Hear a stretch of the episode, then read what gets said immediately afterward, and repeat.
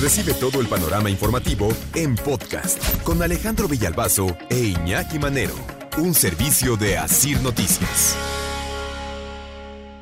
Me quedé muy sorprendido con Delato. Eh, ya sabemos la guerra contra el huachicol, esa que en algún momento el eh, propio gobierno, en voz del presidente, dijo, ya, se venció a los huachicoleros, derrotados quedaron, hemos controlado ese tema, este, lo cual sabemos que no es cierto, en la realidad, en la práctica, sigue existiendo el robo de combustible, siguen picando los ductos de petróleos mexicanos. Pero mientras se libraba esa batalla, cuando estaba más visible, cuando era un eh, tema de todos los días en los medios de comunicación, empezó a darse otro fenómeno, el eh, robo de gas. No es que no existiera, sino que eh, salió a flote.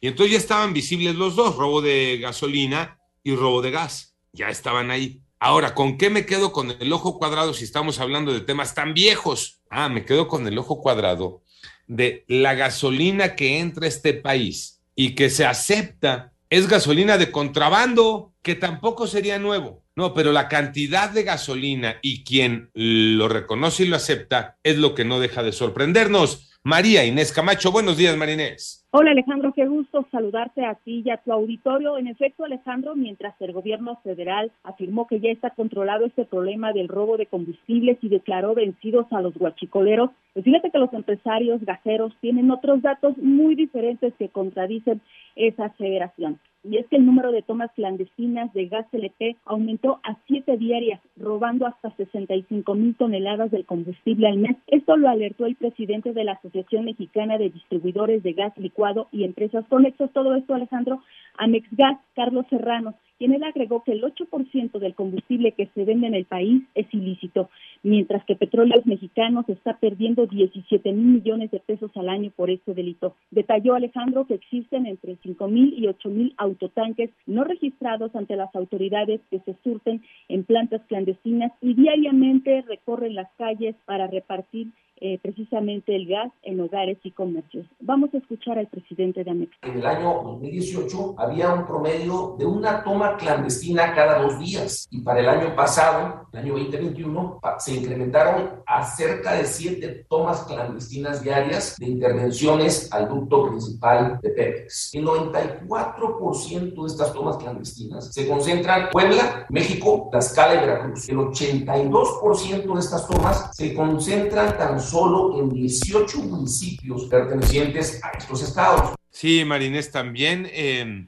se habla de 2.187 tomas, lo que representaría, Marinés, un incremento de 1.000% si se compara esto con el 2018, porque ya lo decíamos, antes robaban gasolina, migraron o no migraron y mantienen los dos negocios, el del robo de gas LP, combustible utilizado por 100 millones de personas, Marinés. Así es, Alejandro, y fíjate que eh, Luis Landeros, él es presidente de esta Asociación de Distribuidores de Gas LP, él explicó que alrededor del, de 44 mil toneladas del combustible que es sustraído de manera ilícita pertenece al Valle de México. Esto representa 1.100 millones de pesos al mes. Vamos a escucharlo. Esta distribución ilícita eh, está provocando un crecimiento de métodos coercitivos y de violencia de algunos grupos delincuenciales que están agarrando el control de esta distribución y que se hace a través de vehículos que muchas veces son robados o son clonados. Hay alrededor de más de 20 agrupaciones que existen en el centro de la República que controlan precisamente el derecho de piso, controlan la distribución y a veces se controlan los precios. Eso lo hemos denunciado y bueno, Alejandro, para completar estas cifras, eh, pues al parecer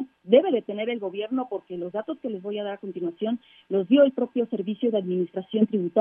Y es que reportó Alejandro que se disparó el contrabando de estos combustibles, estamos hablando de gasolinas y diésel, entre el 2018 y 2021 se incrementó en 122.7% al pasar de 45.8 millones de barriles a 102 millones al año. Esto representa 19.078 millones de litros de combustibles y equivalen al 27% de las ventas totales legítimas y al 41% de las importaciones de combustible. Y Alejandro, es el panorama que yo te tengo esta mañana.